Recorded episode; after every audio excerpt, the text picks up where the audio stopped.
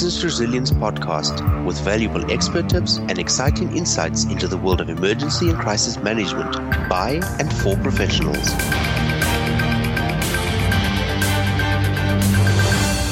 Hello, everyone. My name is Dennis Martin, and I run the resilience and compliance consultancy Proterion in London, and I'll be your host for this episode. My guest today is Professor Angela Clendenin. Dr. Clendenin is a professor for epidemiology and biostatistics at Texas A&M University. She teaches emergency management in public health, disaster epidemiology, and global health systems, and has published a large number of papers on crisis management, crisis communication, including credibility and trust in disaster and emergency communications. Hello, Angela. Nice to have you here. Hi, Dennis. Thank you so much for having me. How are things in Texas? So, you know, that is a big question. Um, there are lots of dashboards, lots of trends that are out there in the public eye where we can see how we're doing as a state. But um, I do think we have to be sort of cautious about how we interpret the statistics. Uh, by any means, we are not out of the woods yet. I, I'm encouraged by what I'm seeing, though. I, I think we may be headed in the right direction you see different responses all across the world is there sort of a difference in how countries approach this? There's sort of a cultural difference in, in emergency response. Absolutely. You know, early on, when you look at um, different countries, those that have a strong centralized federal government and from a societal perspective tend to give a lot of deference to authority. In those countries, you could see much more um, aggressive types of response with federal mandates, lockdowns that are very aggressively enforced, um, and people just in general complying with it because the government said so. The more democratic and the more decentralized a government becomes, then you see a lot of authority moving towards a lower level, such as a state or a province or a community level. And that means within that country, you're going to see a varied, uh, disparate response. It will be differentiated from maybe state to state or from community to community there are benefits to having that decentralized sort of response mechanism and infrastructure in place may not be the best in a pandemic yeah, absolutely. I mean, I've seen differences between, especially states where societies are sort of collectivist versus um, individual. Is that something that you've come across, as in sort of responses in, I don't know, South Korea, China versus the US and, and Europe, maybe? Absolutely. So you mentioned China, South Korea, Singapore, Taiwan. Early on, they were very collectivistic. They implemented some very strict lockdowns, uh, you know, curfews. People, there were stories of even people in China getting boarded up in their apartments so they could not break quarantine and lockdown. And then you look at the United States, where we are a very individualistic culture. We value civil liberties, um, we value our privacy, self determination, and those types of measures would not have been readily accepted at all in the United States. In fact, um, I would say even some of the lesser types of approaches to response in the United States have not been well received. I mean, in the UK here, of course, the, the response is, has been criticised by some. But uh, how did things look in the US? What was sort of the, the, initial plan of dealing with emergencies in general in the US, and how has it sort of worked out in this COVID crisis? So, when you talk about regular types of emergencies because what we are facing as, as as a global society today is an unprecedented type of disaster. So it's hard to compare it to anything. But when you talk about a regular type of disaster the philosophy that prevails in the United States is that disaster response is locally executed state managed and federally supported. And so it works really well with hurricanes, wildfires, tornadoes, earthquakes. It's something that we've exercised, we've trained. We know when resources are overwhelmed at a local level, how to engage the state, when they're overwhelmed at the state, how to engage the federal government. And we have a very specific emergency management infrastructure. The challenges that have been presented to the United States by COVID 19 is that it was really time for our public health infrastructure to take the lead and then have the emergency management infrastructure provide the scaffolding and support. And so we haven't had this type of a, a turning of the tables in over 100 years when we were dealing with the Spanish flu. You add on top of that that um, we've had a lot of undermining of scientific authority and a lot of the guidance that is going out to help mitigate COVID 19 in our communities is evidence based. Well, if your society, your population doesn't exactly understand science or they don't put a lot of authority with scientific information, they're less likely to be compliant with what public health is asking them to do. And I think that's a criticism that uh, we've heard from from various people in that oh you're changing your advice uh, over time. You know, initially you said don't wear masks. Now you're advising people to wear masks.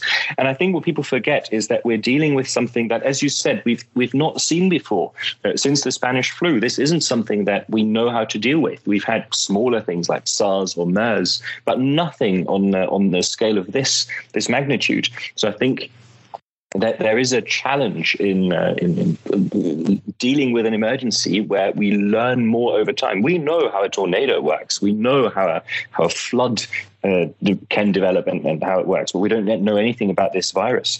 Um, where do you think do we get this scientific skepticism from that people are sort of unwilling to to look at the science, engage with the science, um, and instead run their own agendas? Well, I think it's a multitude of factors. It's the word that I have been using rather frequently throughout this whole thing is multifactorial. Um, number one, you know, we have a large movement in the United States called the anti vax movement. And that was actually predicated on a paper that I, that tried to correlate vaccination with autism. And that paper was published by The Lancet initially. And then once it was exposed as, as being very shoddy science, The Lancet immediately redacted the article and, and published, you know, a, a response to that. But therein lies the issue. So now we've got people who don't believe scientists when they say vaccinations prevent deaths and disease. Also, inherently people fear what they don't know and they fear what they can't see when you you know you talked about a tornado and floods that's very visible. You see the damage.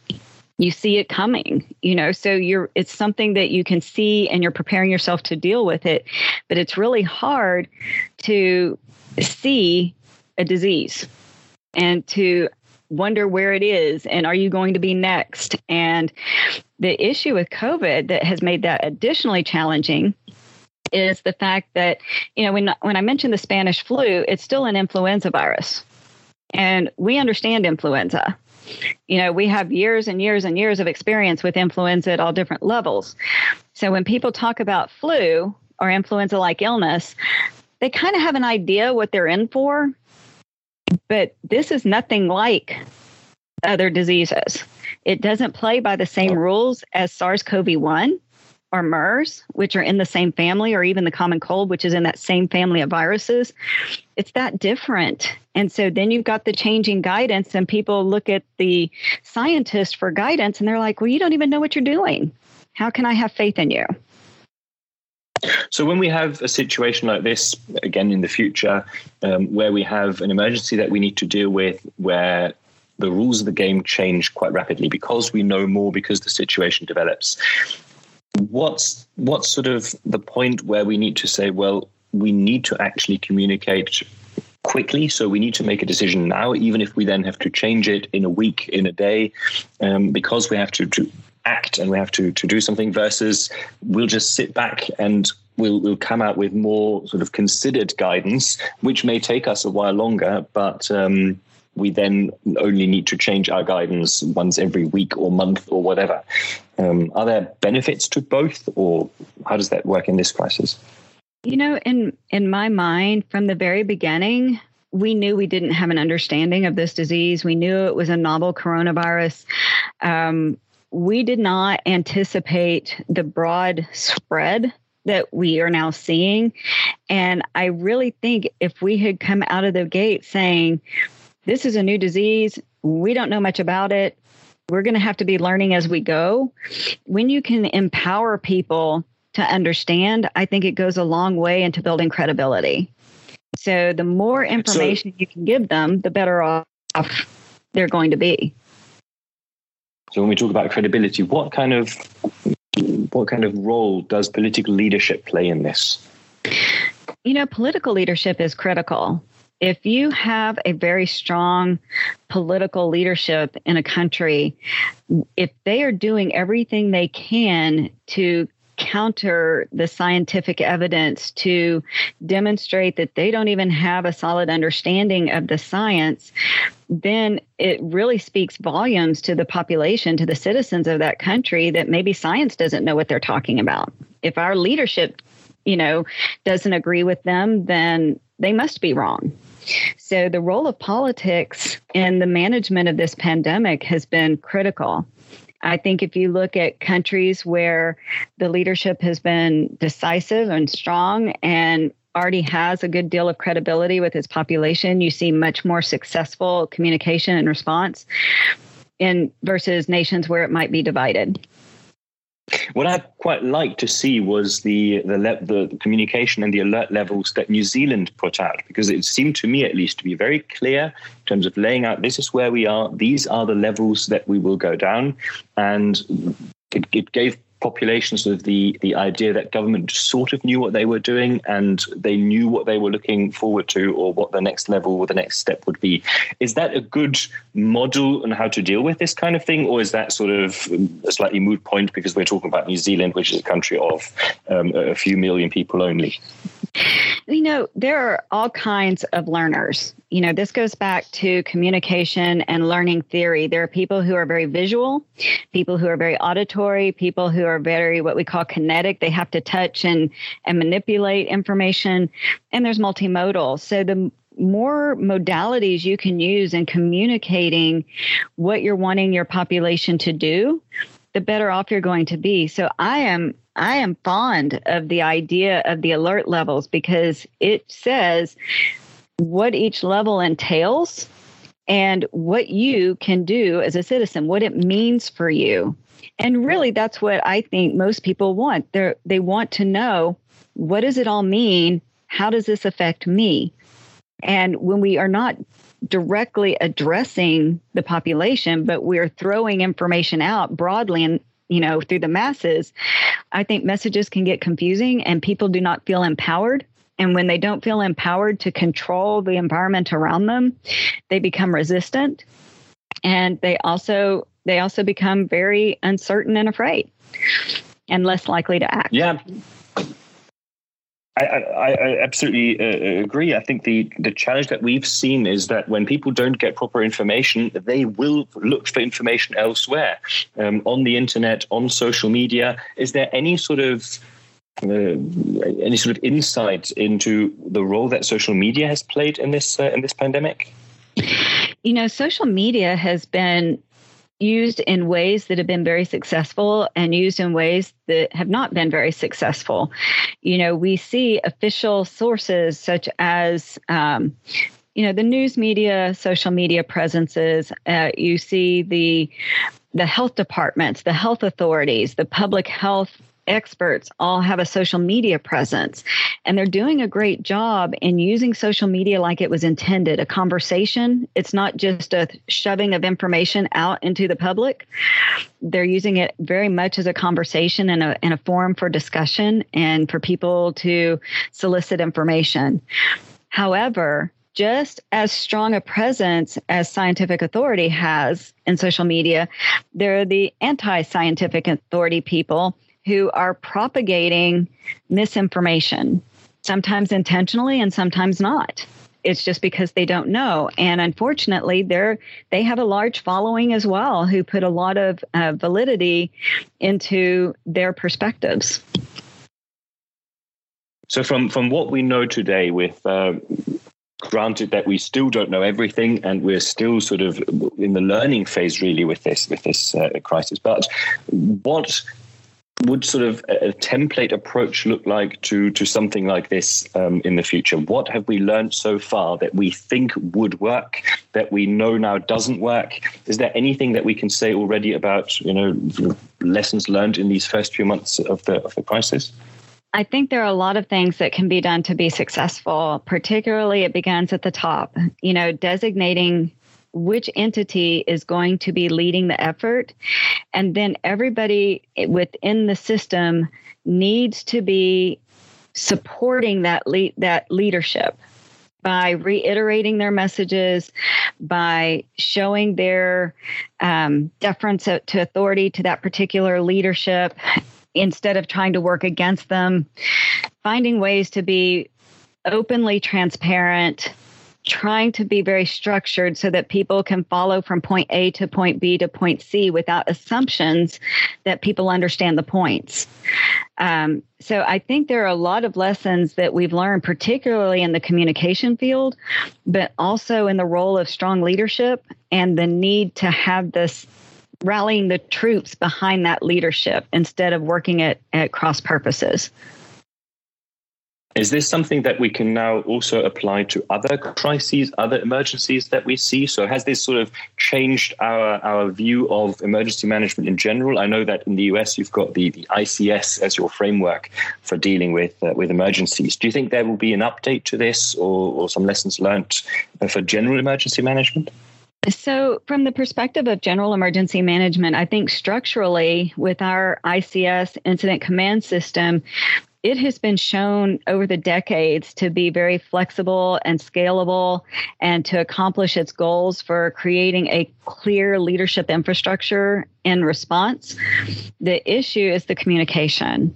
And I think it always will be an issue because people change, the evidence base changes, the information changes, and the channels with which we disseminate information change. So I think our ability to communicate is always going to be a work in progress.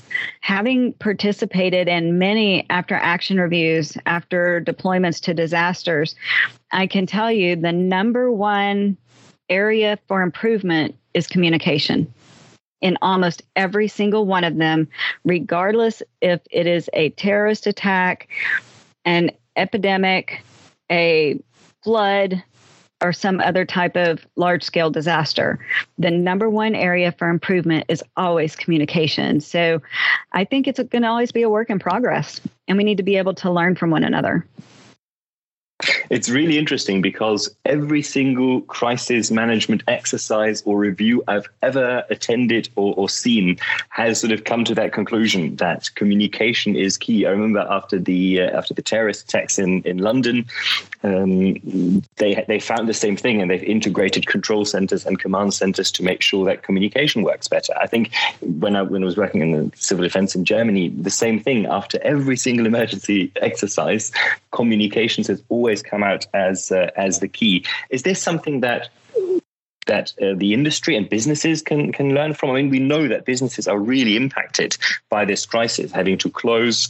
What are sort of the the lessons learned for them? Um, what what should they take from this from this uh, experience? So, how a company might be able to prepare themselves for disaster and the type of training that can help them address what seems to be a very pervasive problem um, that evolves over time, that's a really great question. And, you know, one of the answers is fairly fairly direct, and that is routinely reviewing and exercising your emergency management plan to the point where you're doing what we would call here a full scale exercise anywhere from like a, t- a tabletop in one room to a full scale exercise where you are specifically challenging your communication systems and processes, both from a technological standpoint and a personnel standpoint, including messaging. And, you know, in my class, one of the things that we talk about when it comes to communication, we go back to the terrorist attacks of 9 11. And one of the key failures, according to the 9 11 Commission report, is that it was a failure of imagination. We never imagined that something of that magnitude could happen. And so I really think, you know, if anything, 2020 has taught all of us around the world to be a little more imaginative about what can happen. We've had to reimagine our workplace with work from home and remote systems. We've had to change how we do meetings. We've had to change how we work in offices and interact with one another. And so I think moving forward, being able to use that sense of imagination to think of how, if this happened, how am I going to communicate with my employees? How am I going to communicate with my leadership? How am I going to communicate with my clients, my customers? How am I going to communicate with the public? And then build exercises that test that. It applies pressure to those systems so you can identify where the failure points are. And I think when we're planning for these these emergencies, as you say, we really need to start thinking about what could happen. We need to imagine more. Do you think it's worth looking on a higher level of abstraction? For example, one of the huge challenges that businesses uh, faced with this with this crisis is, I think, the the non availability of workforce. People just not being able to come to work because they. Um, they may have just been displaced from the country. They may have problems actually physically arriving at work. They've been told to stay away. And I think while we, we couldn't necessarily predict that this would happen in this specific scenario, I think companies could have possibly prepared for that general, more abstract scenario of, for whatever reason, people being unable to attend work, whether it's a, a transport failure, power failures, or anything like that. Do you think it helps sort of stepping up and looking at the, the big, uh, more abstract scenarios and then thinking about what could actually cause this? Or is that sort of the wrong way around? Oh, absolutely. I, I agree because you are more likely to have an, a shortage in your human resources, regardless of what it's for. It's a likely event that you may have something happen where people are not able to report to work, regardless of the cause. So start thinking about what does that mean? How long can a company go with no operations? And determine what those trigger points are when you have to start thinking about okay we've got to get back operational again and what does that look like? And then you start thinking about the different scenarios. What are the barriers? What are the constraints that we're operating in? Um, and how can we create some workarounds? So it really does pay to start at that high level of thought and imagination and creativity and then come down to some very specific scenarios that you can work through that challenge the system. So if you know that you're in an area where flooding ha- is a high probability, you start off thinking, okay, I'm going to exercise my ability to operate without having all my staff on site. Let's say what happens with a flood. How long would they be away? What types of technologies might be impacted that would prohibit me from being able to allow them to work remotely? So you start with those highly probable events at that next layer, and then you work your way down to the less probable events. So, but it does need to start with that higher level of abstraction about what is it that is going to impact my company's ability to operate, and then how do we exercise a response to that. And I think, yeah, I think you can actually work that, just thinking about it, work that up as well. If you know that flooding is a problem, you can think back and think about why is it a problem? What kind of things does it disrupt? And then you can work up from, from, from there to sort of see what your main uh, problems are. Because I think that there are quite a few high level issues that are probably relevant to every company, um, such as loss of suppliers or unavailability of suppliers, unavailability of customers. So customers, for some reason, demand drops for, for whatever reason. Um, does that make sense? Is that sort of something that companies should look at? Oh, absolutely. So there's actually a process that we use here in the United States called THIRA, and that stands for Threat and Hazard Identification and Risk Assessment. And it really starts off with that broad brainstorming of impacts and events that we can think through. And they're categorized into high impact, high probability, all the way down to low impact, low probability. And once you've categorized the potential hits to your business, the potential events that can impact your ability to operate, then you begin to identify the context for those events. What all does it how all does it impede my business? How are the many different ways that it's going to prohibit me from being operational? And then you start looking at what are my capacities and my capabilities to respond? What are the tools that I need? How do I get them in place? And then how do I, you know, if it requires additional training for employees to be able to get up and operational again, what does that training look like? So it creates a cascade, but it's about spending the best part of your planning time for those things that have the biggest impact on your business as well as the highest probability of happening. Perfect. Thank you very much. I think that's almost uh, all that we've got time for. What's your personal takeaway from everything that's happened in the last sort of few months? Anything that that you sort of that started to crystallize in your mind as a takeaway? You know, looking at how the world has kind of responded to the pandemic, um, I think one of the most disheartening things for me, and I, I do want to try to end on a positive note, but one of the most disheartening things is across the board how politics just intertwines with our ability to do the right thing and and it impacts our ability to respond appropriately and quickly. And and so that's kind of disheartening. And i really think it's it's time for us to revisit a a global conversation like the global health security agenda and the international health regulations. I think it's time that we realize that we we are many nations but we're one world and we have multinational corporations and we're a multinational population and what happens to one happens to all and we need to start finding the common ground to find solutions to these complex global problems Angela, thank you very much for sharing your thoughts and your insights with us. Um, it was a pleasure to have you on the podcast. Ah, thank you very much. I enjoyed it. If you've enjoyed this episode, please subscribe to our podcast and visit us on our social media. See you next time.